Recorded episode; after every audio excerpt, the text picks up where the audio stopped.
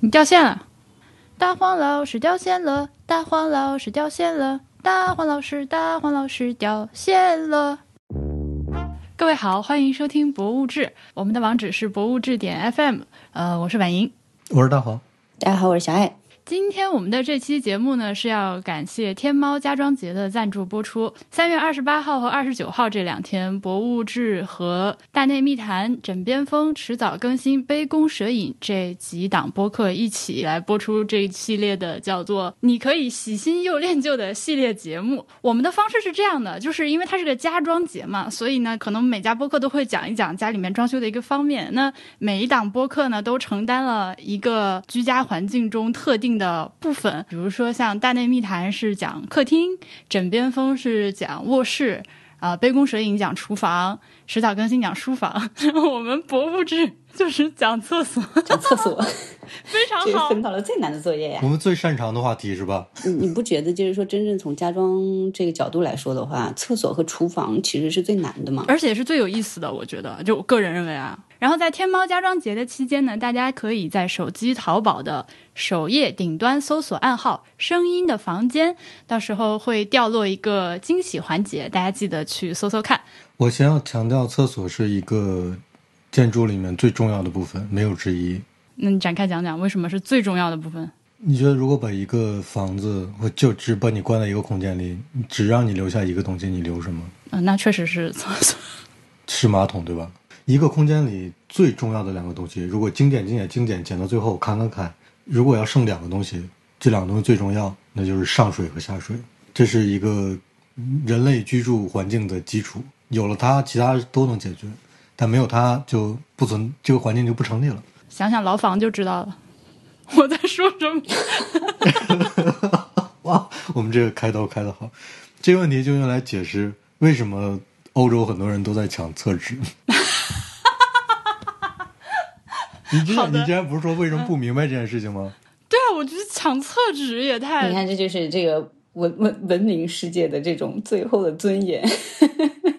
真的是他，因为你要抢口罩没得抢，根本买不到，所以他只能退而求其次抢一个他觉得应该抢、值得抢的东西。那看来看去，他大家都选择了厕纸。那我有个问题啊，像日本这种，就大家的卫生间里面已经高度普及了，就是洗屁屁马桶的情况下，为什么大家还要抢厕纸？你得擦呀，意大利人不是也用那种，？bidet，就他们的正常马桶旁边还有一个没旁边一个没有盖儿的，长得很，像马桶。对，那个东西也是用来洗屁屁的呀。但是你洗完了也要擦呀。呃，我我那我钻个牛角尖儿，你洗干净了之后，难道就不是就可以拿布类的东西去擦了吗？就你不要钻这种牛角尖。而且就是，当然，因为你知道这个东西太太私人了。其实就是说，你有这个功能，但是日本多少人在用这个功能，其实这是很难计算的。就是他这个习惯是不是已经形成了一个非常定着的习惯，这个事情其实不是很好讲。那我们打完了这个岔，嗯，那今天这个节目的展开，我估计大概是这样，但一会儿跑偏了也不敢保证。呃，我们经常在去到一些博物馆，还有像一些名人故居啊、遗址啊这样的地方的时候，都会发现他们里面的厕所、卫生间嘛，呃，有很多非常好的。呃，或者是非常不好的设计，嗯、都会做一些 mental notes，想着将来怎么样用到自己家里，或者在家里避开这些坑。呃，我自己甚至还很变态的会去专门，嗯，每去到一个博物馆会拍一张照片，是拍他们的那个卫生间的情况。所以我们想说，就用这样的一个思路来跟大家分享一下我们在去博物馆的时候看到卫生间里的一些状况，以及它的应用场景吧。对，大概是这样。对我来说，就是博物馆的这个厕所嘛，首先先去除掉这个博物馆、美术馆的这个美术和这个怎么讲文物的这个机能之外的话，就是厕所是一个最重要的公共场所嘛。然后，所以呢，就是我是从公共场所的这个角度或者基本要求去看这个厕所，比如说，嗯，它是不是安全呐、是不是干净啊？然后它是不是方便去啊？就是因为我们之前也聊过嘛，就是你残疾人啊，甚至就是你有一些特殊疾病啊，你是不是能很好的用到这个厕所？对 我打个岔，我打个岔，安全是什么意思？就你不能，你不能用一些劣质的材料，对吧？或者地面特别滑，那对对对对对，然后还有就是，比如说像日本这种多地震的地方，你你不可能马桶震震，你不能裂了吧，对吧？它这个很重要的，我就是说嘛，这是一个公共公共场所的机能，这是一个最基本的东西。你厕所肯定是要满足这些条件的。对，就去博物馆的话，你们基本上会不会有一个流程？就比如说，像我一般会先就买完票之后，对吧？进去之后，你应该会先去存包，存包。你在进展厅之前的话，应该会去想要上个厕所，然后才进展厅。对，然后去完展厅之后，喝喝个茶或者怎么样的。然后呢，你会走之前再去上一次厕所，对吧？所以我是觉得，就是说，厕所作为你最开始就会利用到，然后而且你之后结束的时候也会利用的那个东西，就是它会就会显得格外的重要。哎，你知道吗？你这个话说的让我会去想起来，就是人类在没有发明这现代上下水系统的时候，就有时候经常看一些呃书上面，就尤其是历史方面的书会写到，就是在没有上下水系统的时候，大城市里的生活都是什么样子的。所以就给我留下一个深刻的印象，就是臭。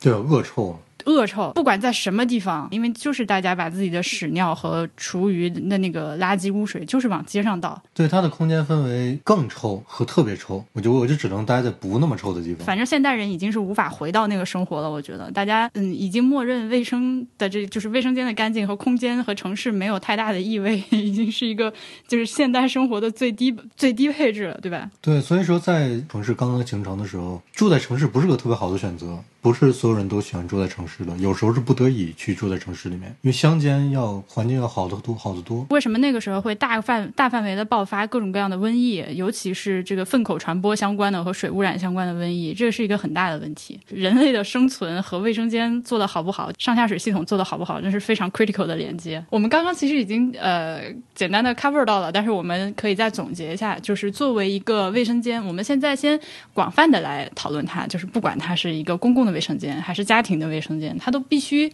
或者说最好尽量都能满足的一些条件。我我以前以为最好最重要的是干净，但是自从刚刚小爱提点了一下之后，我觉得第一最重要的确实是安全。这个安全，而且也确实是多方面的，在空间上的设计和洁具的选用，最后都有可能造成一些安全上的隐患。你知道吗？我最近了解到有一个工种叫安全工程师，可是我孤陋寡闻啊。因为我们的听众里面有一个安全工程师，我通过跟他聊天才知道了，哦，是有这样一个工作，然后他们的工作。其实很大一部分上就是来呃考察某一个地方。比如说公共空间或者是宾馆啊、工厂啊，有没有那个安全隐患，然后想办法解决它。这种思路呢，我是建议我们大家在日常生活中，包括家庭装修中都去考虑到。像最近那个隔离的酒店突然间坍塌的那个新闻里面，在那个里面被救出来的最后一个人，他写了一篇文章。那那个我看了。那个人就是个安全工程师，然后他就讲到了很多自己平常的一些习惯，比如他住住酒店的时候，会先去真正的去考察这个安全通道走不走得通。这个我。确实是没有亲身能够做到的。然后他在这个坍塌的一瞬间，也努力的去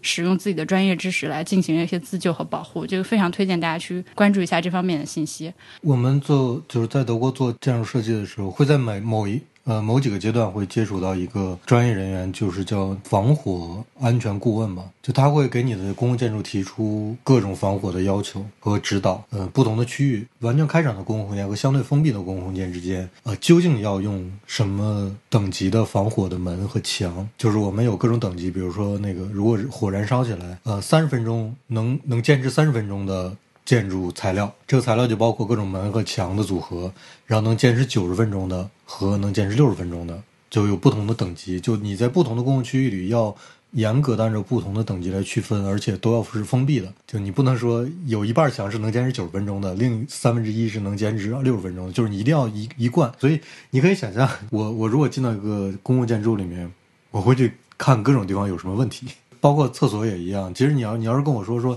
我印象中有什么设计的特别好的公共空间或者博物，尤其是博物馆里面的厕所的话，我想是想不出来的。但是哪些有毛病，我是能想我是能想起来的。完了呢，就是干净。这个干净，我想说，其实至少也分两个方面，就是一个是用起来、使用上是干净的，再有一个就是它易清洁。我觉得这个也很重要。卫生间的设计，如果说做的有很多，嗯，不管是材质上的选择，或者是卫生死角留太多了不好打扫的话，但是我们其实在国内上厕所的这个经验也都很多嘛，对吧？你有时候看到一些就是老垢，真的是头疼，会是一个判断卫生间的一个很重要的标准。比如说它那个瓷砖釉面不够好，所以就是容易就是沁进去了。或者是因为它长长时间打扫不及时，再有可能也是因为那个呃卫生死角的关系，有些地方实在是太难打扫了。打扫的过程中，慢慢慢慢就是忽略那些细节，然后到最后就累积起来。它有的时候是先有先有霉斑，但霉斑没及时处理，就会沁到。材料里面，对对对对，但这些问题其实都是有现成的解决方案的，可能到后面就是一个成本的问题嘛。干净完了之后呢，我我觉得照明也是一个非常重要的要点。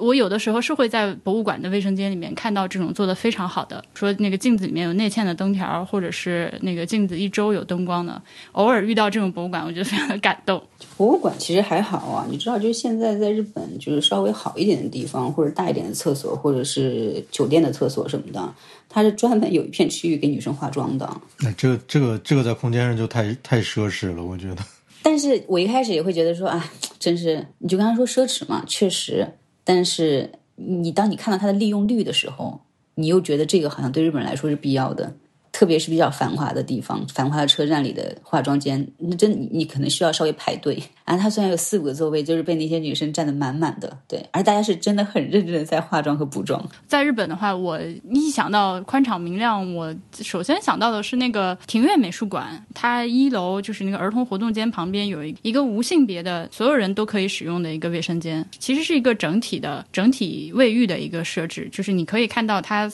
六面墙啊，全部都是那个。整体卫浴的那种日本的那个材质进去之后使用感受是非常的好。它不像很多就是加拿大的博物馆，我呃会采用一些很昂贵的材料，呃那种非常稀有的嗯石材做台面啊、做地砖啊什么的，没有那些，反而是这种简洁干净的做法很深得我心。因为毕竟就是首先是日本人的这个这个卫生习惯嘛。然后再加上就是像日本的这个侧位的这个生产和制造，也基本上就是日本世界领先的嘛。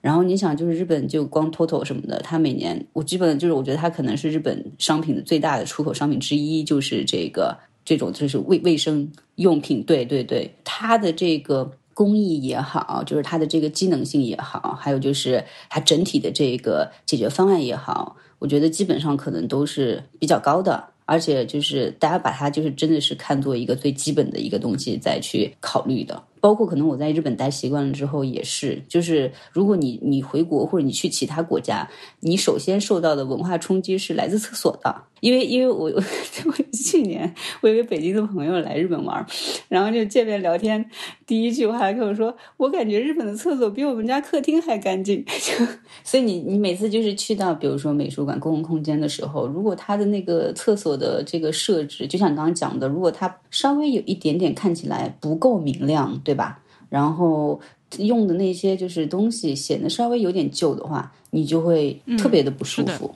嗯，一个好的例子，国内的啊，就是我我印象比较深刻的是深圳的设计互联的卫生间，我觉得做的就挺好的。它没有什么花哨的装饰，但是特别的简洁实用。一些经常我们在公共卫生间里面看到的容易脏和坏的地方，它都采用了比较好的材料和配置。呃，比如说像那个卫生间隔间的门和那个把那个隔间门插上的那个小把手。呃，都用的是挺好的。呃，洗手的水槽也没有什么死角，然后每一个卫生间都有一个保洁员在那边 随时给你弄。对，但是你想，你你说的这个其实听起来就像个基本配置。就困难的点在于说，你把事情做。都做对就已经很难了，有的时候在国内是这种感觉。呃，对对对，就是因为就我今天去 TOTO 的那个官，因为 TOTO 他自己有一个，哎，对他有个厕所博物馆，厕所博物馆，对对吧？嗯，他就是你一个一个厕所这个这个演变也好，然后有他们的工艺介绍什么的，我大家简单的浏览了一下，然后就是厕所的基本的这个材质是陶瓷嘛，但是陶瓷为什么用陶瓷？其实陶瓷就是一个，因为它它是一个非常稳定的无机的材料。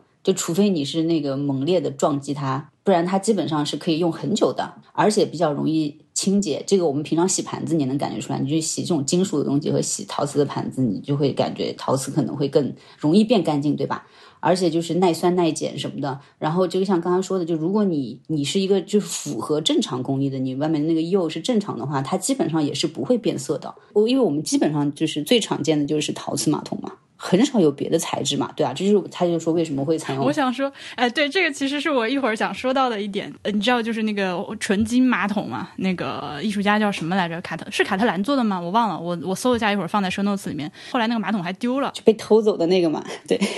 然后特朗普他们家在那个 Trump Tower 首层的不是那个顶层的也是金马桶，就 是呃，你是会遇到这种，就是有些人在马桶的材质上有一些迷之追求的，以及不锈钢马桶，其实在很多地方也是比陶瓷的应用更广泛，比如说我们刚刚提到的监狱，对，还有像。公共交通工具，飞机上啊，但是呢，嗯，这个我也有查，就是说为什么你在家庭或者是普通的这个空间里面，对吧？不要去用到这个金属的或者是不锈钢的，是因为你把这个金属材料放大之后的话，它表面其实是不是光滑的，它是有一点点这种粗糙的，然后所以呢，这个其实在无形当中的话，就会积累很多的污垢。呃，藏污纳垢吧，然后这个就会变成就是可能这个污染和恶臭的一个原因，所以其实专家是不太推荐这种金金属或者是不锈钢的这个材质的。嗯嗯，它的它跟材料的成因有关，就是你金属可能刚做好的时候还相对光滑一点，但是你越用越清洁，它因为上表面那些痕迹，你看到的一个一个划痕，其实里面都是等于是一个一个小山谷，对于细菌来说。都是很容易藏在里面的，但是陶瓷这种呢，就是因为它本身是釉嘛，釉它是由液体再变成固体的，它表面有的时候你看你觉得，哎，肉眼可见的不是那么光滑，但是你把它放大，它其实还相对来讲是比较光滑。对对对，而且而且它的那个工艺成本也要比，就是说你你你造一个陶瓷的马桶的工艺成本要比造不锈钢的马桶要成本低很多，这个是工艺造成的，嗯。陶瓷真的很神奇，就首先它是它是很非常古老的材料。而且它就是非常非常的耐用和实用。你你像我如果没记错的话，航天飞机的下面那个黑色，就是要承担返回地球的时候大气层的那个摩擦的产生的巨大热量那个地方，应该都是陶陶瓷。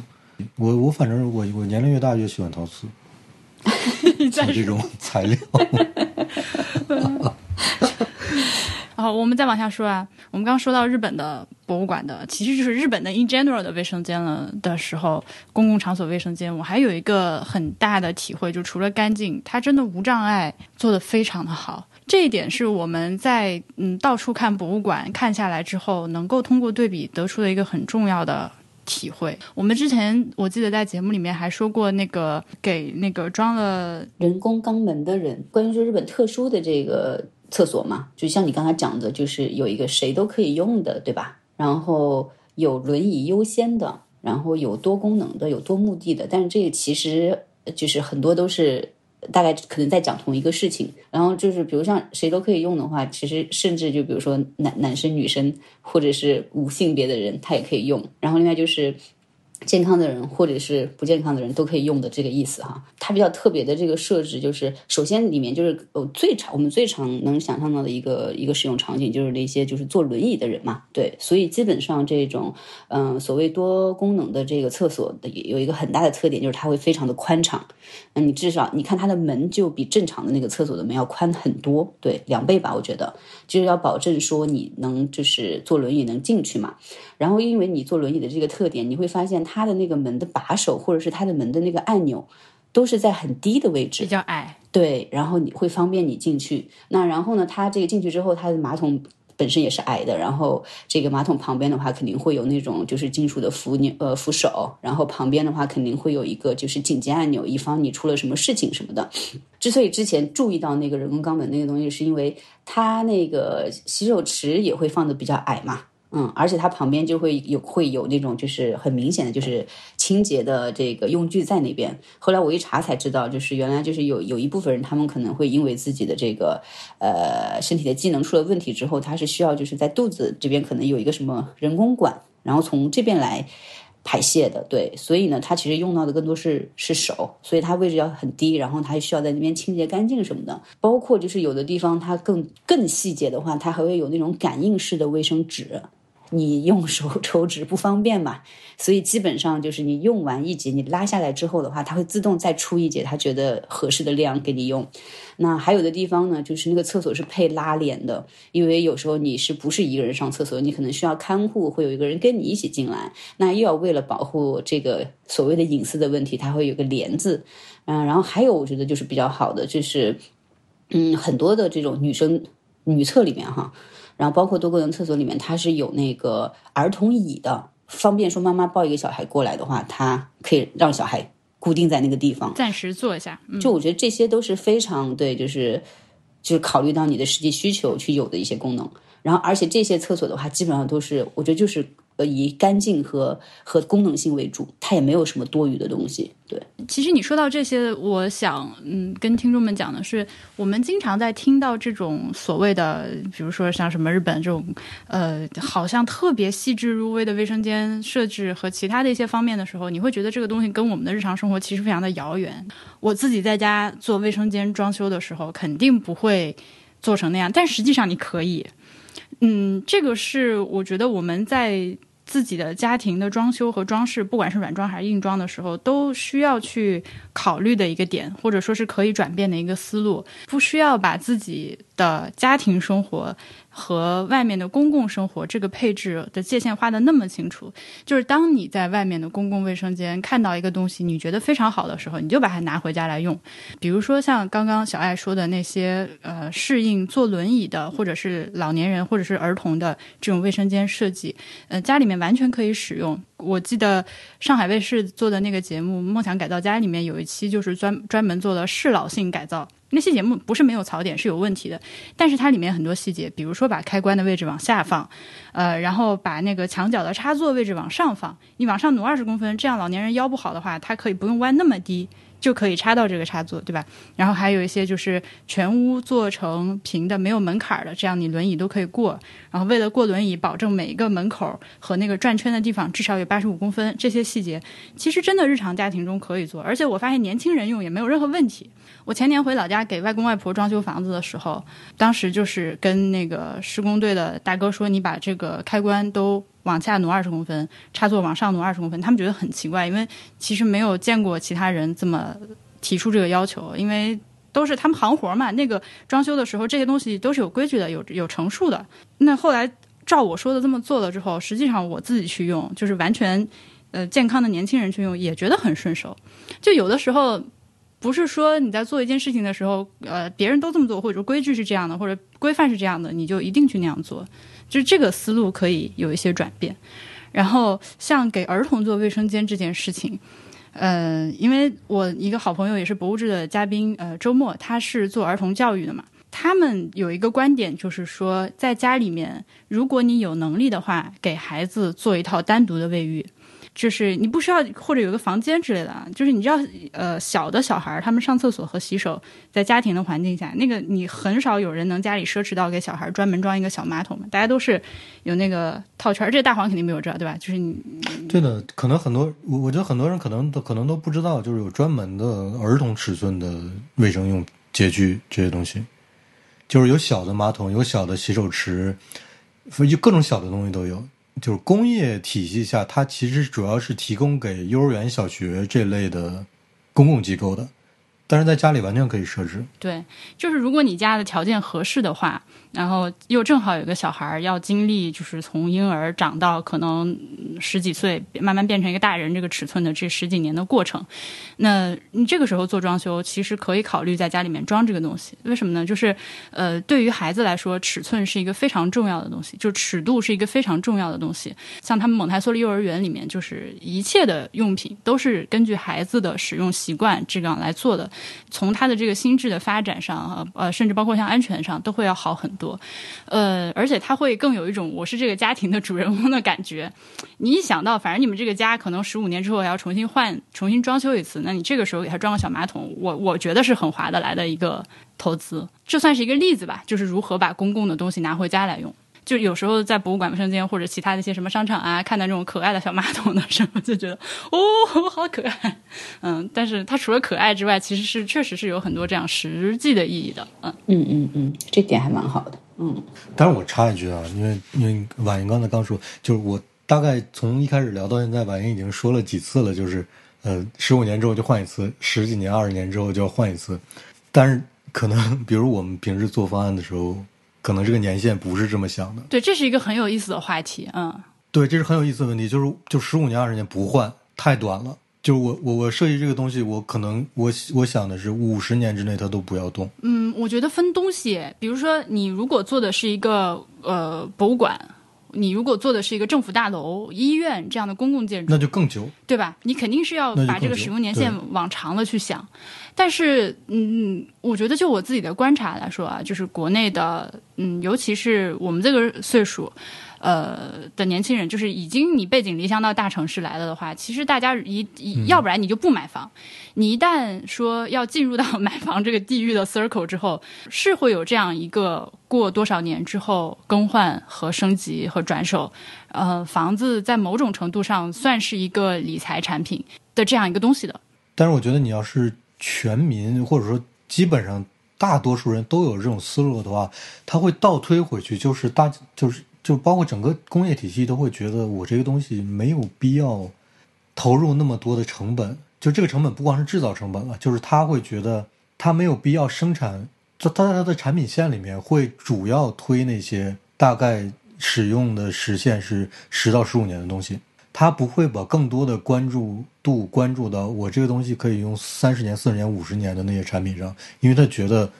呃，市场上没有很多人需要这种东西。它会直接影响到整个能你在市场上只能看到的产品，但这个就很复杂。它因为人们愿不愿意花更多的钱让这个东西有更久的年限，或者说我觉得我这房子几十几年之后我就肯定要换房子，或者我这房子怎么怎么着的，就整个是个体系的问题。但是这会相互影响。那我觉得我们俩说的都有道理，而且互相也不矛盾。就是我觉得没有问题。嗯嗯，现在的现实情况是，嗯，你知道国内就是它从基础的建筑质量。就不是很好，对，这是最大的问题，对吧？嗯，那家庭一般做家装的时候，不管是业主本身的能力和水平，因为大家毕竟自己在做装修之前，不可能所有人都学成个专家，对吧？那你请的这个，不管是装修公司还是装修队，专业或者对这件事情有自己的一个真正的思考和理解的这个概率是极低的。那在这种情况下，我不能想象去考虑。长久的使用或者传家的这样一个情况，再再一个呢，就是你要考虑到自己人生的变化，就是人生的阶段。你小孩的时候，你需要一个什么样的尺度？你健康的这个这个几十年，就是青壮年的时期，你的要求可能是最低的。然后等你到了老的时候，如果你比如说啊，你三十岁做了个装修，你发现你到了七十岁，你开始有点病了或者不舒服的，你根本用不了。那你这个时候，你如果三十岁的时候装修，照着两百年的工程质量去做，也没有意义。啊，但是，但是我我就是就是你，你看你你就可以想象，如果如果你说我这个房子，照着我要在这住两百年的这个尺度去去考虑的话，我可能就会考虑像你说的，在里面加装一些以后我老了之后也需要用的设备。但是这这都不是问题的关键。我觉得房子的质量，我又知道它盖出来了一个小区也好，它几十年之后可能就要推倒重来。那房子又这么贵，又是有理财属性，对，又有理财属性。然后这种所有的问题加在一起，又又生活节奏又这么快，然后什么东西都变那么快。五年之后我也不知道我在哪儿。就这些所有的东西加在一起，让让你的那个住的那个空间，不管怎么样，你都永远觉得它是个临时的东西。嗯哼。你不会觉得他说我我我的人生就会在这里面展开，你很少会有这种感觉。而且你觉不觉得这个事情现在是已经是一个形成的定论了？对，它是一个事实了，就对，它就是个事实，它是个天然而然的一个思考的基础。这这是很你不能说可怕，但是很很奇怪的一件事情。你的生活要在一个空间里展开，你要把这个空间做成你最舒适的样子，这是个理所当然的事情。但是好像很多时候人们就是在想临时临时临时临时临时。那时间就已经过去了。你觉得说以后我会有一个我自己让我自己满意的、舒服的生活空间？那那个以后，当你到那个以后的时候，时间已经没有了。嗯，这个还是我觉得这个要看你有没有经济条件一步到位。就是大部分人是没有办法一步到位的，肯定都是在慢慢的这个生活中。问题是，问题是很多时候在国内，你想一步到一一步到位也是很奇怪的。就是比如说我，我觉得我买了个一步到位的房子吧。假设说我现在很有钱，我买了一步到位的房子，所有的建筑材料我都弄得特别好。但是你会发现，由于房子质本身质量，它就算是再贵的房子，它也有很多问题，比如说它保温防潮的问题。哎，你说的太好了，你知道吗？大家如果感兴趣的话，可以去搜，就是 YouTube 和哔哩哔哩上都有那种就是带看豪宅的频道，我不知道你们知不知道？我不知道。他那个频道里面的内容就是呃一个主持人，然后带你去看现在就是市面上。能够买到的最贵、最奢侈、最豪华的豪宅，比如什么陆家嘴多少层，什么就是都是好几个、多少千万、几个亿的那种房子。哦，我最近刚看了一个上海，然后我和波比一边看就一边吐槽，那房子真的有很多细节做的非常的就是雷人，你知道吗？他的 问题是你买一个豪宅，你用特别贵的钱去装修它也好，或者怎么着也好，你会发现五六年以后，该有霉斑的地方还会有霉斑。那霉斑本来在你建筑质量特别。优秀的情况下是很难出现的。那该漏水的地方还漏水，该有裂缝的时候还有裂缝，这就非常奇怪。回过来就是，可能有个更基本问基本的问题：说这个世界上最贵的东西是什么？这个世界上最贵的东西，就能就就物品来讲啊，我们不讨论那些形式上的东西，可能就是房子。那这个东西你既然这么贵，就应该有最棒的质量。但是我们国内的房子真的。做不到，就你你一会儿你一会儿去看看那些视频吧，你看了我跟你说就是，好，就是看到你整个人可以在就 挠心挠肝，哇，你就两个亿都花了，这装修就做成这样啊，哥！它里面用的所有东西都是最顶尖的那种国际大牌，就是一个沙发十几万都是便宜的，然后什么一个龙头一个水龙头二十万的那种东西，但是我觉得除了靠钱堆起来。之外，他其实并没有去真正的关注这个住在房子里的主人他的日常生活习惯是什么样的，就是为了排面而有排面。就是其实其实说回来，你这十几万的水龙头，你不如真的找一个设计师给你好好，就是真正真正的设计师，给你把整个的空间和装修这件事情上的每一个小细节都给你推理的非常清楚。但是谁会花几十万去找一个设计师呢？在在他们的概念里面，这不是就设计师就不值几十万，水龙头才值几十万，你明白我的意思吧？这是非常奇怪的一件事情。但另外一点就是，你也很难找到靠谱的设计师。而且你觉不觉得，就是靠谱的设计师，很多时候是不愿意做这种就是私人家装的项目的。对的，而且另外一点就是，就回到我不知道宜刚才说宜家那那一部分你会放出来吗？我放，就是你最后说到说宜家的呃厨房的那一套整体厨房，现在的系统做得非常好。我觉得是的，它的点在什么地方呢？就是这是一个你觉得自己不会被坑，而且还非常信任的一个系统。嗯哼。就除此之外，你去其他的那些国内的其他的那些品牌，或者说那些全屋定制的那些品牌，对吧？对对对，你你不知道它里面的隐患是什么，就是你不信任它。但是宜家你知道，宜家一贯的那个那个那个概念就是。你不会花冤枉钱的。对我没有对他抱有什么多高的期待，但是我知道他给我的东西对，但是你钱也不会冤枉。对，我觉得这个这个是真的是他推出这个真的对对普通人来讲太好了，尤其是国内的这个消费者来说，就是我我心里很靠谱的一个一个一个产品。宜家就便宜嘛，然后设计上没有什么太大的问题，比较通用。它就像是一个快餐似的，在我看来，你像德国这边，它你如果租一个房子的话，很大可能性你租到的完全是个毛坯房，即使它不是一个新房子，就是你租房子是毛坯房，有的甚至连地板都没有。那很好啊，我好喜欢这种。对，上一个租客走的时候会把地板拆走，他不管是他继续用啊，还是说这东西我就扔掉了，就是因为他来的时候就没地板，然后可能连马桶都没有，就也有这样的房子。因为德国人是很爱换工作和搬家的，他们就是三五年就搬一下，三五年就搬家，所以他们用宜家的，就是等于是说我用完了之后我就扔掉或者卖掉，我就不再用了。那当你工作了工作了五年十年之后，你可能有一点积蓄了，你就会说，嗯，我可能就不再用宜家了，我选质量好一点、贵一点的。这这，但这个宜家这件事情我有点不明白啊，就是比如说。嗯嗯，你刚刚说他的卫生间装修就就是快餐嘛，经济适用嘛，那我觉得这个本身它不不是个问题啊。那如果说能够以很低的成本，然后做出来一套就是又实用又便宜，然后还可以放之四海皆准的设计，这难道不是很好的事情吗？哎，它的问题恰恰是这样，就是它的它的质量是被钱限制的，就是它的那种那种劳损的程度是。说的更直接一点，其实就是越贵质量越好。所以就是宜家的问题，在你看来就是不耐用是吗？对，不耐用，但是它确实便宜，所以对对我来说它是个快餐。但但我觉得，呃，怎么说呢？就是一般的家庭装修，或者是哪怕像商场这种装修，你本来可能过个最多二十年，你要重新来一次吧，对吧？嗯，现代人已经不存在传家这个概念了，我觉得，就是正常人啊，那个土豪咱不说，嗯就是你家里的东西。我我我觉得，我觉得，如果是在我的经济条件没有特别好的情况下，我买东西还是会考虑它的一个正常的使用年限，我会对它有这个预期。我觉我觉得这恰恰是宜家做的正确的地方，就是它成功的限制成本，它限制成本的方法真的是无人能及的。就是你去看它的五金件的那些应用，就真的是好用，但是最简，非常 我非常佩服这件事情。因为比如说我我特别爱用宜家的是它的那个书柜，你之前也知道，碧丽那个系列是吧？对那个书柜，我家里面大概有一二三四五六七七八个，就是它承承担了我主要的收纳。所以不光是书是吗？不光是书，还有什么乱七八糟其他东西。你看它有的时候它很贵的东西，你会觉得它反它更丑，对吧？你有这感觉对吧？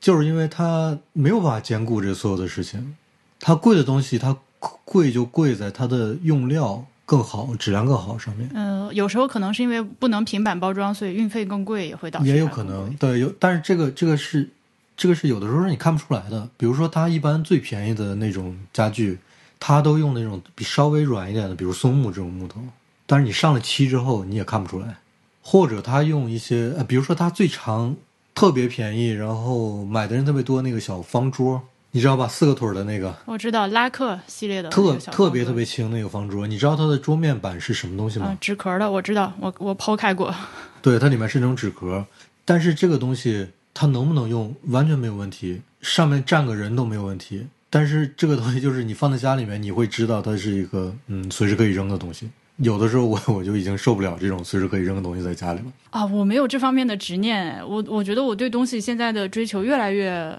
当然，我去宜家买的东西，我只会买他们那些就是最简单的那些没有幺蛾子的。你要指望说在宜家买到一个什么当成家庭软装的那个 centerpiece 的东西，我觉得还是算了。那个说到牌面的事儿之后，有的时候在博物馆里面上卫生间会给你一个，我我我自己吧，就我自己在外面上上厕所的时候，在博物馆卫生间是见到过一些让我觉得非常印象深刻的设计的。然后，但是这种东西就是已经超出了我们刚刚说的那些基本使用功能的范畴，它已经到了一些审美设计上的范畴。哎，对，它不是基础审美，对，它是开始要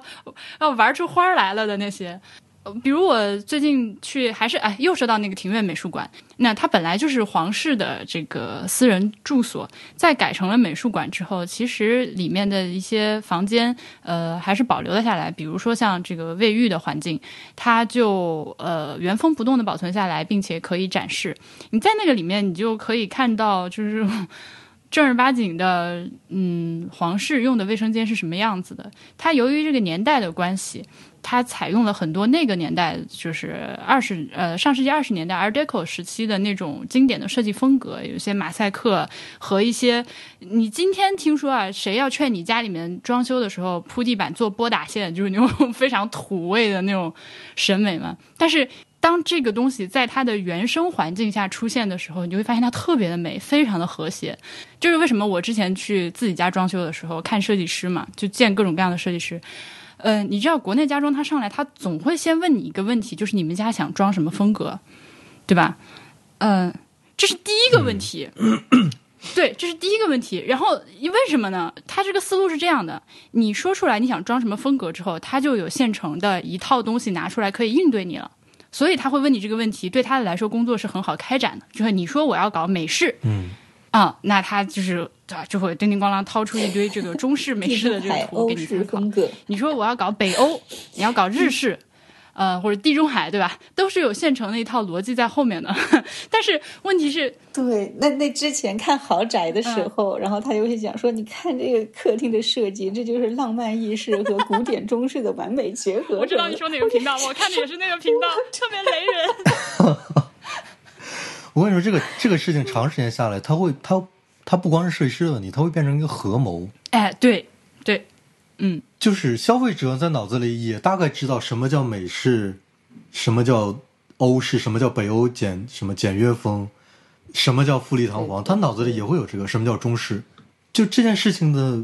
本源应该是说我是设我是建筑师，或者我是室内设计师，你坐到对面，你是甲方，你告诉我你要什么，你的需求、你的习惯，你的需求只跟你自己有关，跟任何其他的什么所谓风格化那些东西没关系，那是评论家的事情。你的你要什么，我给你。而且风格化是非常靠上的，靠靠靠后来的要去想的一件事对，风格化是喜欢这个东西的人多了，然后大家总结一下说这是某种风格，而不是给你一个风格问你你喜不喜欢，你喜欢就要这个，这这真的是卖东西的思路，这是一个销售思路。但是设计本来就是应该是你要什么我给你什么，但是这件事的成本太高了，这件事的成本在于。要高到你得是王室家庭装修才能真正做到风格化游刃有余。这这个这个成本成本在于说整体的大家对审美美和对整个的那个空间的认知都要有一个位置，因为因为很多时候甲方或者消费者他是不知道自己要什么的，这就是问题。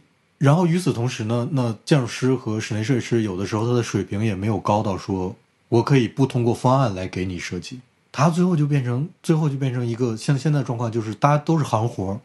就是消费者也大概就知道啊，你能给我的就是这些，然后呢，设计师也是我给你的也就是这些，大家就往里面套吧。套进去之后就变成钱的问题，就用便宜点的还是贵一点，便宜点还是贵点。婉莹刚才说那个很对，就是你你现在如果说设计师给你一个什么非常古老的任何风格的东西，你看起来都会觉得哎有点奇怪，有点土，或者说有点是不是太拿着了？对。太端着，但是问题是，你会发现，任何一个以前已经被总结过的风格也好，就是艺术的门类也好，做的最好的一定是好的。但是当它要变成产品到你家里的时候，可能，说句说句说的更直白一点，当它被宜家拿过来之后做成产品要卖的时候，你可能会突然发现，哎，这可能跟原来那东西不是那么一样，就没那么好。这是一个必然的过程。风格的异化，对这个一定要是就是就是，当你想要一个什么样的装饰材料在你的家里，或者一个形式在你的家里的时候，你一定得知道你想要得到的究竟是什么。所以这也是为什么我会提倡大家去向我学习，自己在外面看到这些东西的时候去留心。做一些记录和观察，呃，很多东西是你如果没有实际的去看过和体验过的话，你只是靠一个名词的解释或网上看看图片，你不太确定自己到底喜不喜欢，或者这个东西到底适不适合你。尤其是我觉得像厨房、卫生间这种，那个用起来的感受，就是所谓的风格化的东西，实际用起来的感受区别实在是太大了。我们有时候也会在一些呃，除了我刚说的这个庭院美术馆之外，比如说像你在故宫里面也能看到卫生间，对吧？就是那个以前的那个原样展出的卫生间。然后在法国的那些什么枫丹白露宫啊这种，它也有卫生间的原样陈列。你你看那个东西，你就知道自己到底喜不喜欢所谓 的中式和法式的。像我这样说有点奇有点极端，但是是这样的，就你需要看到别人现成做出来的一个东西，而这种。它是在一个实际使用场景下的，和你去卫浴商商城那个 showroom 里面得到的体会是完全不一样的。就是你把古代，就比如巴洛克时期那种室内的那种屋角什么乱七八糟那个那些那些那些木线和那些放在原来的地方，它它原本的你看的是那种感觉。但是当它被工厂里简化成一个石膏贴条的时候，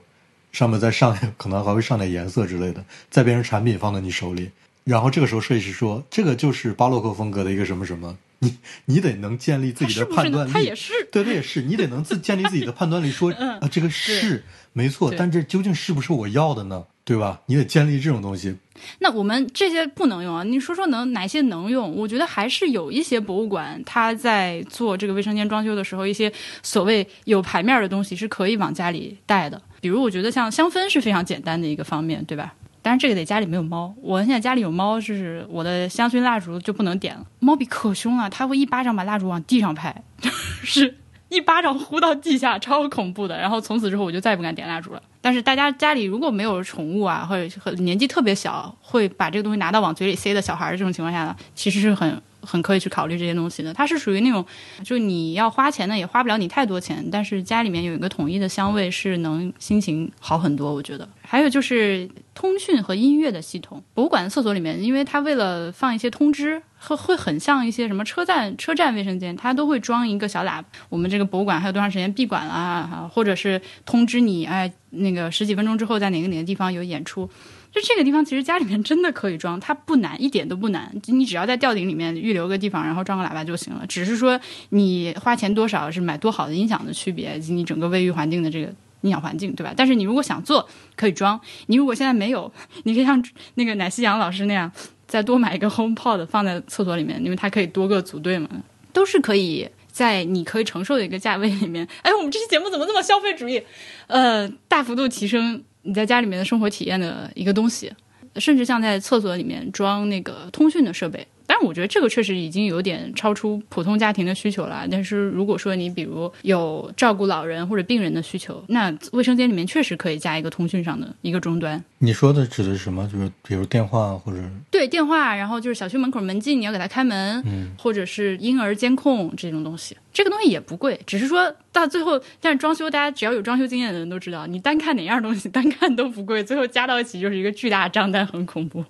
那至于说在卫生间里面，你要追求一些更高的要求，嗯，比如说我们像上海的浩美术馆这样的地方，它由于本身呃美术馆的馆长就是地产商出身嘛，然后收藏了很多大量的艺术品，那他就会放一些相对来说不是那么贵重的东西在卫生间里面做装饰，呃，什么就那个画很多太阳花那人叫什么，就长得跟大黄特像，村上隆，我表哥是吗？哦，村上隆就是。你表哥，对，就村上隆的那些小画啊、瓷器啊，嗯，他就是其实挺适合放厕所里的，就是就是就是相对来讲价格比较便宜的，然后印刷印刷的数量比较多的那些，嗯。我我是觉得厕所里面有这种装饰，其实正面的意义要多很多。嗯，我也挺喜欢的。对，而且对一一般情况下的话，你厕所肯定是有一个储储物柜的，上面有柜子，可能下面还会有一个空间或者什么之类的。就那些地方，其实如果你能利用的比较好的话，你可能前面就是一个装饰品，那你后面还可以再把它当做一个储物空间。就这些都都有有余地。嗯，就装饰这个东西真的是特别的个人嘛，对吧？有的人就是喜欢那种家徒四壁风，什么装饰都不要；有的人就是所谓的 maximalism，对吧？就是什么都要放满，都有。对，我觉得就是风格统一吧。我觉得首先博物馆，大部分博物馆它的厕所，嗯，和它的特别是美术馆嘛，特别是新的这些建筑，它发挥空间比较大的话，一般这个美术馆的这个特点会和它的厕所是。融合在一起的，就是它的厕所其实会应用到某一种它这个美术馆的这个风格来来来去做。我觉得这个其实在家里面也是一样的，就是你整个装修的风格要统一，你不能是说你家里就包括颜色也好，对吧？就有一个统一性，能不能到厕所突然我给一个，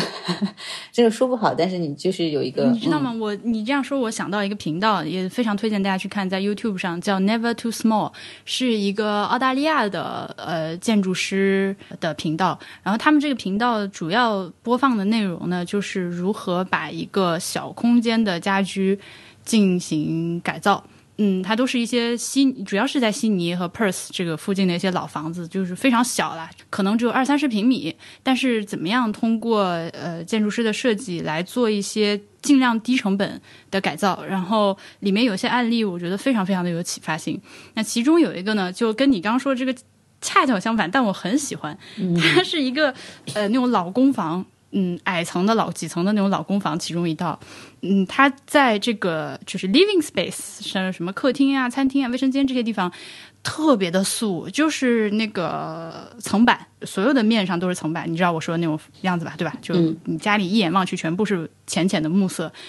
但卫生间一打开，骚包的一塌糊涂哦！我好喜欢那个设计。这个这个不是我刚刚说的，我你你这个一打开一骚包，我觉得你这个属于更高层次的审美需求。哦，嗯，我我我可能讲了一个，就是说你 你你可能客厅是地中海风，但是 到那个。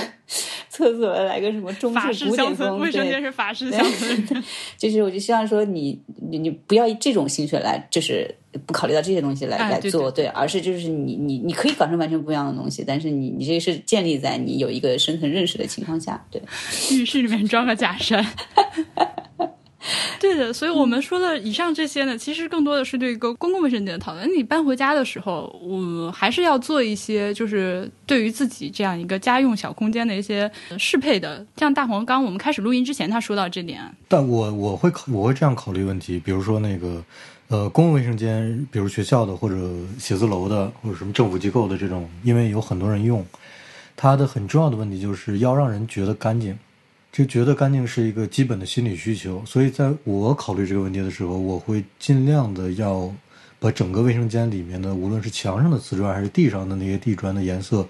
都设计的稍微浅一点，稍微浅一点。当它确实是被呃隔一段时间就擦，隔一段时间就清洁的这个，在这个基础之上，它就会让每个进去的人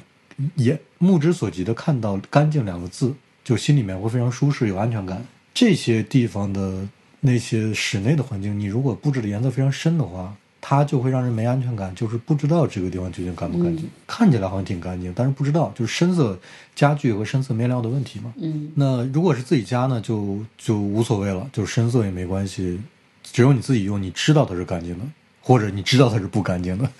就就就这个问题。还有一个点，我觉得，呃，就是我不知道，嗯、你们觉得厕所里必须要有窗户吗？不一定。这个问题我思考过，我我觉得不一定非得有。这个问题就是我现在很纠结的问题。我觉得很多人都会纠结这个问题。你们家厕所没窗户哈？，对对对，因为日本是没有窗的，又又要讲到，因为它是分离的，因为它是分离的，所以它一般能给，除非你家特别大，所以一般能给一个厕所，你知道，就是一个坐便器的空间其实是很小的，然后再加上日本这个寸土寸金的这样的一个地方，它基本上都是尽可能的在你能进去的情况下，不要把这个东西做得太大，这个其实就非常的压抑。嗯，我甚至有时候会想说，它如果这么一个小空间的话，是不是不要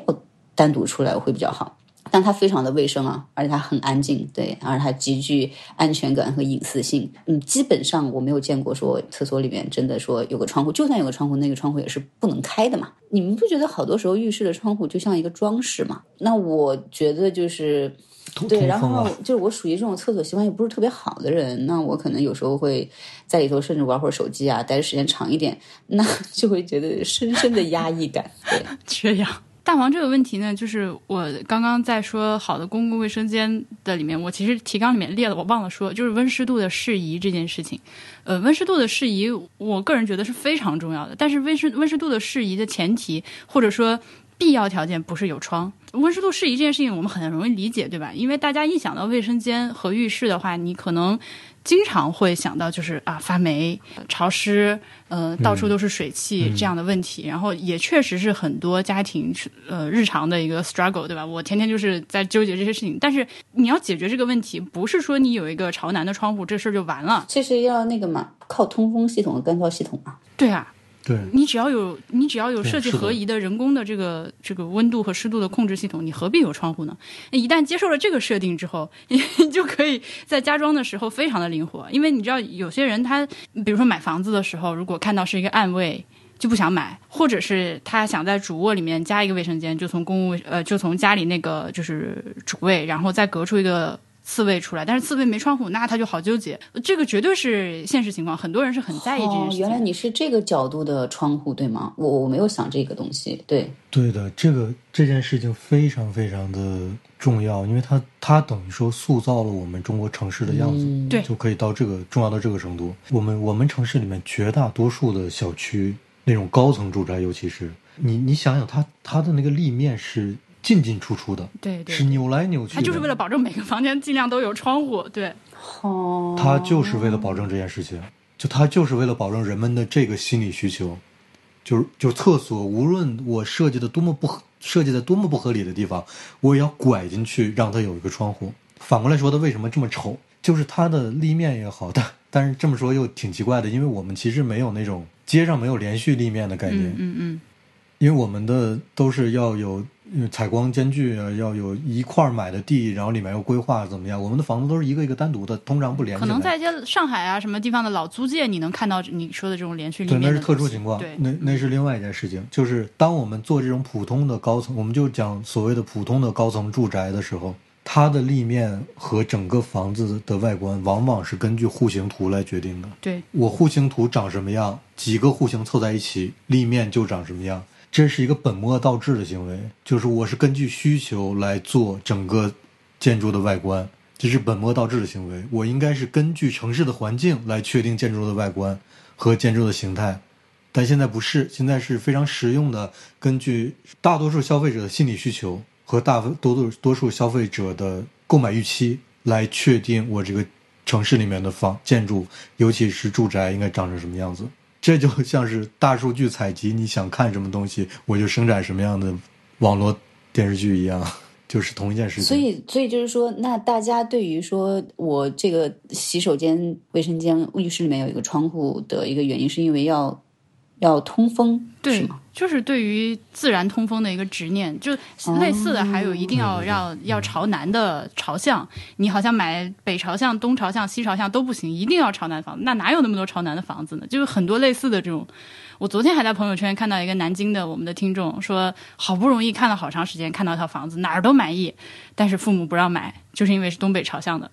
我就很心疼他。我们再说下一点啊，除了这个，我们刚刚说的把这个博物馆的卫生间往自己家借鉴的时候，其实还有一个就是增加储物的问题，因为公共卫生间它没有储物的这个需求，对吧？对，它其实要要敞亮的多。哎，对对对，它有专门的清洁间去囤什么卫生纸啊、洗手液啊和打扫卫生的这些东西。但是你自己在家做的时候，就会出现这样一个问题，就也可以有一个专门的小房间。哎，你如果 有那个条件的话，对吧？这个时候呢，就是我我也是在自己这几年和各种朋友啊、亲戚啊，我们在装修的过程中讨论这个问题，发现的就是大家很多的中国家庭，他对卫生间的这个是有一个既定的。呃，空间规划的理解的，他不太能接受，比如说在卫生间的某个地方加个柜子，或者说镜柜这个东西，你很难说服他用，他就觉得会撞头，或者他会觉得你卫生间那么潮湿，怎么能在卫生间里面去储存像毛巾和呃卫生纸这种东西呢？对吧？这个其实和我们刚刚那个问题是连在一起的。这个时候你就应该问他说：“你的卫生间都已经有朝南的窗户了，为什么还那么潮湿呢？” 对呀。这个就是思路上的问题，所以就是朝南的窗户和潮不潮湿没有什么关系。因为因为对，因为因为你像我就比较习惯的就是嗯不想就是说用干燥就是洗衣机的烘干的这个功能嘛。那其实我的衣服都是会挂在浴室里的，就是因为除了浴室的通风的功能之外，它就还有干燥的功能。一方面是可以让浴室很快干掉，然后另外就是吹一吹我的衣服，就是一个很方便的功能。对。所以就我已经非常习惯这个东西了，然后我我甚至有点忘了那种，就是刚大家会讲到的，就是我的我的浴室一直是一个潮湿，对，然后甚至会处在一个发霉的边缘的这种感觉，嗯，然后再有一个就是拿回家，很明显的就是一个经济的因素，呃，怎么说这个展开就太有意思了，因为我们经常在外面看到一些觉得特别好的东西，想在自家用的时候，你都面临一个情况是，首先这个东西它标准上可能不适宜家用。然后你也没有采购渠道，然后你的装修队也不会做，所以，那你如果想实现那个功能，就会导致成本就是立刻就是飙升啊，对吧？那我觉得这个是需要一定聪明才智来解决的问题。嗯，还有一个事情就是婉莹刚才我们一开始说家里面要不要有一个小房间专门用来储物？嗯，我觉得这是个观念的问题，就是一旦你真的在有条件的情况下设置了这个房间之后，它不需要很大。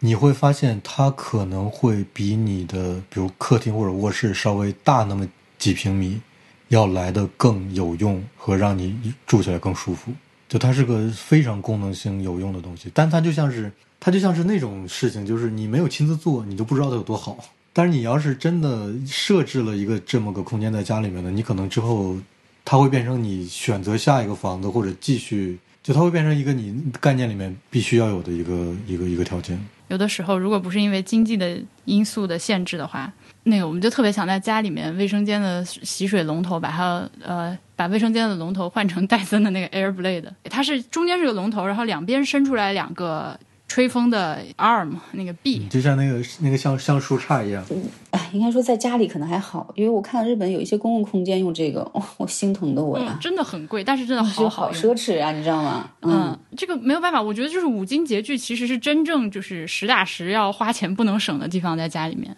就是那些。暗装的东西，就你平常看不到的东西，就是一旦坏了，你需要凿墙那种东西，就是要花钱。但是当然，这个水龙头就是属于奢侈品啊。那我一想到在家里面有个那个，就哦，这也是我们刚刚说的，就是你可以考虑把一些公共空间的东西装到自己家里来，就不是不能装。就你如果真的愿意的话，你可以在自己家卫生间那个或者是厨房的墙上装一个烘手器，对吧？没有哪条法律规定说你不能装这个。对我们这事情说的更直白一点，就是。不要去花十万块钱买巴洛克的床，你把这十万块钱里面的两万拿出来，去把你的五金洁具升级一下，变成这个这个世界上你能买到的最好的，但不是金子的，就是那些产品的话，你的生活质量会变得好的多得多。而你买一个十万块钱巴洛克的床，我不知道它能提高什么，心里爽。哎，我真的，我最近有个那个长沙的朋友，他们家床就十万块钱，然后搬家的时候被师傅摔坏了一块床板，他 妈就很痛苦。我当时听说那个床十万块钱的时候，我都没敢接茬儿。这就是厕所这个冲水马桶跟那个冰箱还有空调耗电，这个其实是一个逻辑，就是如果你买性能太不好的这个马桶的话，其实它的冲水会比较费，而且它可能是冲不干净。嗯，而且你一天上多少次，其 实是大家心里面都清楚，你就不断的在用水嘛。那其实现在基本上相相对来说好一点的冲水马桶，它对于就是说用少量的水去更尽量的去清洁马桶这个事情，其实也是做过研究的。我觉得这个反过来说的话，其实是一个经济考量。对，还有一点是什么呢？就是有的时候只有非常好的那种五金洁具的牌子，它才会去考虑一些正常情况下。普通厂家不去太考虑的问题，比如我这个东西在某种水质下用了多少年之后，它里面会不会形成一些那种水质，或者说有污垢或者容易藏污纳垢的地方，会使这个出来的水有问题？他会去做这种设计和实验，然后去改良它的产品。但是，一般情况下，你要随随便便买一个五金洁具呢，它往往就只是用一个通用的模型，或者说通用的设计。他不会考虑的那么细，因为因为因为你这个东西你用了几年之后，它本身比如浴浴室那个淋浴喷头花洒，它里面就会有一些水垢吧，反正反正德国的这边是的，你就要去处理的这个问题。其实你提到了一个非常好的点，你知道我为什么不是那么喜欢用那个日本的那个清洁屁屁的功能吗？就是因为它会伸出一支小管嘛，然后 嗯呃，你还可以选择那个水的温度什么的嘛。你你其实因为你比较难想象到它那个水贮藏了多长时间，对，然后它里面是一个怎么样的循环的系统，我就觉得心理上你知道就是有一点。对，而且你就像你刚才讲的，那这个管管它多少年了，其实你也很难，是不是有人在定期的去，就没有人去清洗它？就我们家马桶，我肯定从来没有用过，没有动过，因为它平常是肯你看不到的地方，你只有在按它之后，它会伸出一个管管，然后冲你嘛。对，所以说，我我们不是说这这类东西，这类洁具就是越贵越好，但是它如果说这个厂家能做到，说我能够给你提供一些说明，或者我能够就它可能有一些卖点，是我这个东西的设计是它不容易那么。容易形成污垢或者回回流做的都很好的话，我觉得你可以考虑一下这些事情，就你可以。可以多付出一点钱，然后买这种东西。好，我们终于说了半天，把那个卫生间的部分说完了。接下来呢，还要再跟大家聊聊浴室。浴室的话，首先我就想说，其实小爱刚刚已经呃，我们在聊天中提到了，就是日式的这个三分离和四分离是一个非常有特点，而且也非常好借鉴。这个已经完全脱离博物馆是吧？没有人在博物馆洗澡，就我觉得真的是特别好的一个，说特别有特点的一个思路。然后我们在。就中国人的日常生活中是可以去借鉴的，就你可以不做的像那么极端，做成四分离，对吧？你是不是应该先解释一下什么叫四分离？我觉得，对我觉得很多人没有那个概念。什么是三分离、四分离？我不知道是什么东西，听起来跟 听起来跟两弹两弹一星似的。什么鬼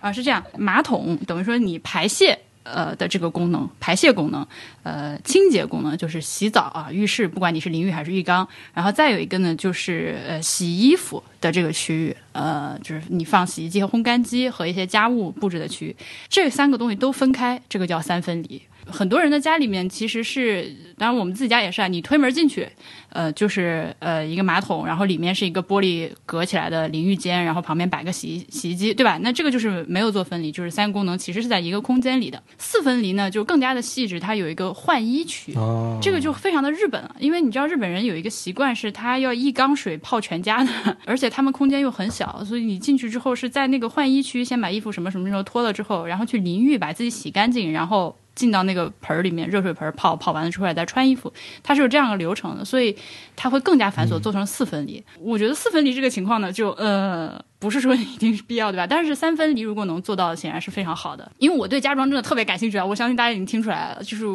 各种家装的这个国内的号，不管是公众号还是 YouTube 频道，呃，那个和哔哩哔哩频道，你都看到大家都还是很多人在纠结要不要做干湿分离。就是我们其实很多时候是还还还停留在要不要做，在在这个事情上，但是你已经可以在实际的操作中更往前考虑一步，做这个三分离了。前年我回老狗装修的时候，就给我刚说的是外公外婆家，那爷爷奶奶家做的就是三分离，我觉得使用的感觉真的是非常的好。我们一般的卫生间的情况呢，你如何在日常家居里面做到这个三分离？很简单的办法，你就是把洗手池甩出来，卫生间和淋浴间中间做一个隔断。然后洗衣机放阳台，这事儿就解决了。我觉得干湿分离的好处，我们现在已经不不需要科普了，对吧？你这么说的话，我想了一下，我家现在是三分离，确实很好用。就是有人在上厕所的时候，另外一个人洗澡，这俩事儿不打架，对，是是很舒服的。对，但这个就会出现像刚刚艾总说的那个浴室或者卫生间没有窗户啊，因为它搁的太小了。因为日本的房型本来就很小，然后他又在这个里面强行拿出来十几平米的一个面积，非常奢侈的做四分离，经常是这样的户型，对吧？对，而且这个现在很多的那种分离，就是像比如说大家可能会，你你刚刚讲那些分离的话，厕所或者什么之类的，就是隔开嘛，它是在一个空间里面。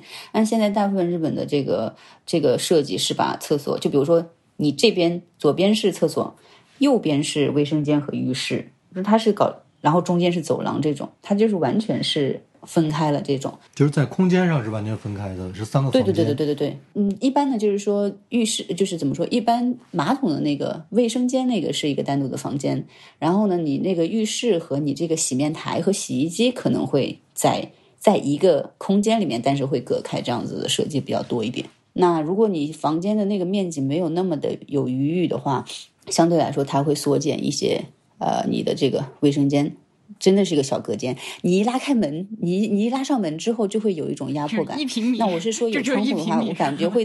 对，它会在这个空间上减少这种压迫感，倒不是考虑到说什么那个那个什么温度湿度那个那个问题哈。我觉得真的是你说，嗯，我做三分离四分离，可能家里面空间小，嗯，没有这个条件的话，我觉得你可以考虑一下用日本的那种整体的洁具。就日本有很多这方面的考虑，比如说它有的那个有的马桶后面的那个，本来我们是储水的那个空间，它上面会做一个洗手盆，就是一体的。对它，它这个就非常适合在一个小的一个可能只有一两平米，一平米可能有点太小了，两平米左右的那么一个小的只有一个马桶的小房间里面用。然后就是日本有很多那种浴缸是你是要坐进去，不存在躺下这回事儿，嗯，就其实是很好用的，其实是很好用的。就你如果没有那种废物非要躺在那四仰八叉的泡澡的这种需求的话，那种浴缸是很好用的，而且很节约空间，也很节约水。你刚说的那个呃马桶啊，我就是在给我外婆呃外公外婆装修的时候用了，因为想在主卧里面。加一个卫生间，方便老人那个起夜上厕所嘛。但是呢，呃，空间上和那个就是上下水上都不允许，所以最后我就做了一个非常离经叛道的做法，就是我把那个卫生间和卧室之间的墙，呃，往卫生间里面，往那主卫里面推了半米，然后呢，在同样这面墙上，在卧室里面又做了这个进深五十五公分的衣柜，这样这个衣柜五十五公分，再加上那边推进去半米，你就得到了一个呃一平。米多的一个小的方形空间，它是和那个主卫是嵌套在一起的。然后我就在这个里面给呃外公装了个马桶，然后用强力的那个呃就是换气设备，呃，然后用了你刚说的那个可以带洗手的东西，就是一次性解决所有问题啊，我特别满意。但是有很多人觉得我很变态，就是哎，你要这么说的话，就他们觉得变态的点是说那个。啊，除了你强行的解决了这个问题之外，有的人也很难接受说那个主卧和卫生间有这么空间上这么近的怎么说暧昧的一个关系对吧。对，这么近的一个接触，我在想另外一个点，就是因为我们在国内买房子也好，怎么样也好，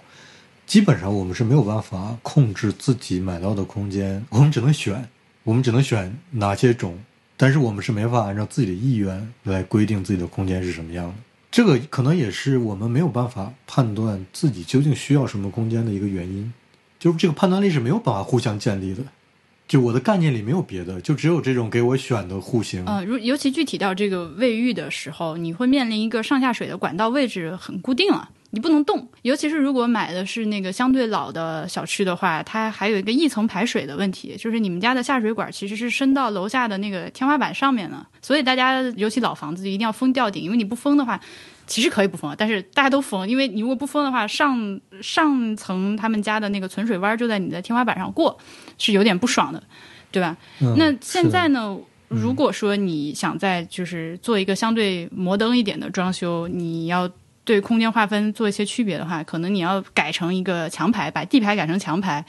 又要出现卫生间垫高的情况。那这个一垫高呢，又破坏了我们刚刚说的整体无障碍的这样一个设计。这个无障碍不光是对于老人、小孩和坐轮椅的人，你自己半夜起来上厕所有个门槛也是很危险的。卫生间设计就跟华容道一样，经常。其实没有一个天然的规定说浴室什么马桶应该在一个房间里面，或者应该分开，应该在不同房间里，它没有一个天然规定。对，法律不管你把你们家马桶装在客厅正中间，可以。对，只要它能用就行了。但是这个问题是什么呢？就是我们没有，就国内没有概念说这个东西可以自由。它往往是我这个东西买了，商品房我买了，它只给我这些户型选择，只有这一种。呃，但你这个我得说一句啊，不是只有国内是，基本上都是这样的。大家世界人民想到一个房屋的格局的时候，还，毕竟不像你这样就是这么 out of the box，对吧？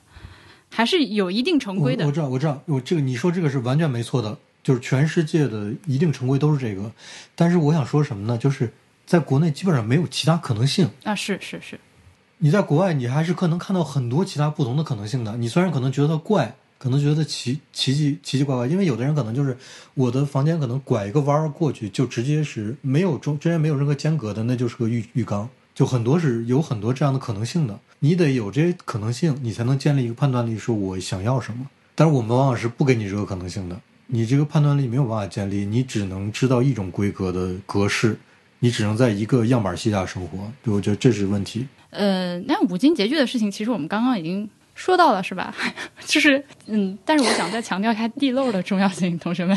当然了，就是家装建材，你如果不花功夫去了解的话，每一项都是坑。都可以是坑，但是地漏呢？我我我个人在就是装了好几套房子之后，发现是一个确实经常被大家忽略的地方。就是像这种东西是是无法省钱的，而且你如果花心思去了解的话，它有很多市场上现成的非传统而且很好用的产品。你这个地漏指的是卫生间和不管是干的湿的地面上那个下水是吗？为什么需要这个呢？首先，你肯定有有个口要下水，对吧？为什么会有水呢？你要排水呀、排水口呗。哦，那就不是地地板上的，是浴室里面的那个。呃，就是那个口上要装一个五金件，那个东西叫地漏。哦，那那我那我懂了，我就我就在想，卫生间的地板上要一定要有一个地漏，就这不好像不是必须的。这个是很多人家都有的，因为他们呃，因为就是没有做干湿分离之后，本来我们现在认知的干区，它三泡也有排水需求，对吧？那有呃有的时候它这个地漏是那个洗衣机排水需求，反正就是很多家庭其实在干区是有地漏的，但是像我们家这种。就是木地板直接铺到那个淋浴间门口的这种就不存在这个东西了嘛。就是理论上讲，你理论上讲，你这个你这个浴室进去之后，你有一个浴室，然后它是封闭的，旁边有个浴缸也好，没有浴缸也好，你这个地面是不需要地漏的，因为没有水。对外面应该默认它就是永远是干燥的状态。对的，对的，是这样的。但为什么这个东西重要呢？就是你知道它有很多种啊，它有那个重力型的，它有磁吸型的，有那个有那个侧排型的，有有直排型。哦，我真的我知道太多了。还有、啊，你真的还有你真的那个差不多、就是差不多都知道了。你这掌握了一些非常奇怪的知识。对我有很多奇怪知识。然后还有就是，由于你的下水下水的位置做了挪动之后，有专门那种超浅型地漏，方便你做那个 L 型拐弯的。Anyways，就这个钱绝对不能省大家，因为为什么呢？就是地漏它。嗯，首先是一个下水速度快不快？你如果下水慢的话，嗯，对吧？这个是很显而易见的。然后就是如果它的那个密封不好的话，会有回味儿，回就是小虫子可可能可能爬进来。我我之前前一段时间就是年初去上一个假期去丹麦的时候，我住了一个酒店，我特别喜欢那个卫生间。就是它的内部的空间，当然它是一个，因为是一个特别城市化的一个一个一个设计。就是它原来应该应该也做过一段时间的 hostel，就是青年旅社，所以它里面的那个都是工业工业化出来的。但是我特别喜欢那个，它我点是什么呢？它里面就像一个胶囊一样，它那个空间，就是你进去之后门一关，你整个这个上下你就感觉自己在一个胶囊里面，就特别有那种怎么说，就是第五元素那种。那种小房间，然后小的那种感觉，哎，我觉得特别好。我觉得在里面洗澡特别有安全感。是一个竖着的胶囊，对不对？对，竖着胶囊，然后有点扁，拉长了的一个胶囊，特别有安全感。就是我觉得它的安全感在于哪儿呢？就是首先没有死角，因为等于等于一二三四五六七八八个角都是圆的嘛，然后是没有死角的，就感觉很容易就能清洁。然后胶囊质感，呢还有一个就是它是都是用塑料的，你感觉很容易清洁，不会像那种木头啊或者金属啊。总会有衔接的地方，有衔接就会有死角，有衔接就会有里面的那个空间是你看不到的空间，不知道里面会发生什么的空间。当一个完全是内部的一个一个那那种胶囊感的一个塑料，对，然后做出来之后我就感觉哎，太安全了，这个卫生间我以后一定要弄一个这样的浴室，超棒超棒。嗯，你知道我曾经有一段时间就是看那种那个就总裁文的小说啊，就是痴迷于那个。哎，不是我痴迷于，就是小说里面的人痴迷于要把那个五星级酒店的那个配置搞回家的这件事情。然后，就 我那个时候觉得这是 what，就是你需要在卫生间里面，比如说去专门有一个地方是放那个一排一排的那个干净的毛巾和那个浴袍这种这种这种追求。就我那个时候觉得这个是非常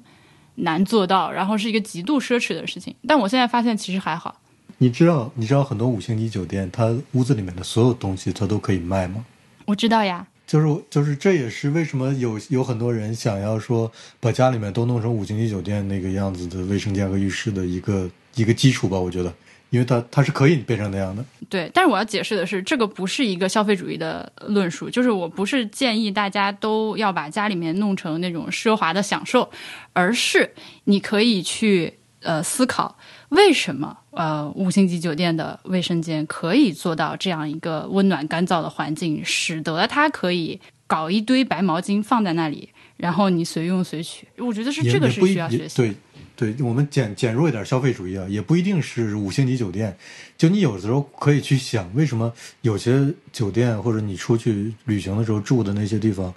你可以去想为什么它这个地方是令你舒服的，或者为什么令你不舒服。然后看有没有什么能借鉴的地方，比如说很多酒店有那种，它在浴室上面有一个有一个你能拉出来的，你能拉出来的那个，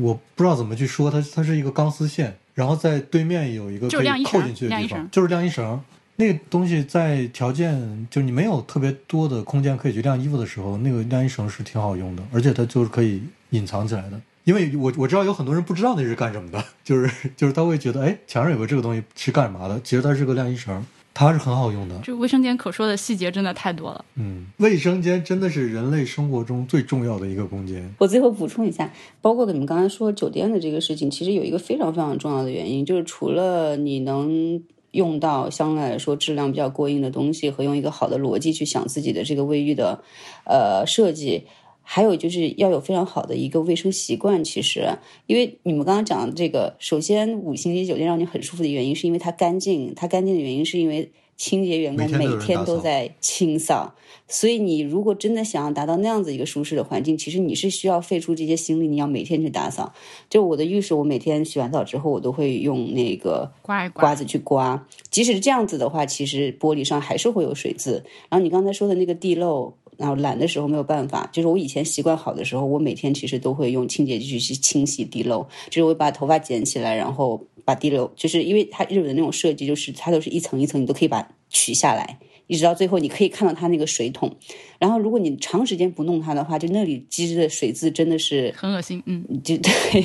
对，真的是很可怕。马就马桶就更不要讲了嘛。对，就是你不可能指望有再厉害的冲水系统，不可能把你的任何种类的，你知道你的便便。能清洗的很干净，所以你你你你就你需要去费力了。我觉得，我觉得这个也是一个非常重要的原因。对，是了，所以所以我就觉得啊，就这种舒适的、干净的生活要付出代价的。嗯，没有看上去这么简单。哎，说起来，那个呃，各各位听众朋友们，那个我自己我最近弄了一个视频的频道，就是在呃 YouTube 和哔哩哔哩上都可以去搜到，叫 B B Edit B I B I E D I T。然后我里面就会拍一些这个日常就是家居清洁和家居用品的视频。我回头要专门拍一个视频，就是讲我怎么管理我们家的抹布和毛巾的。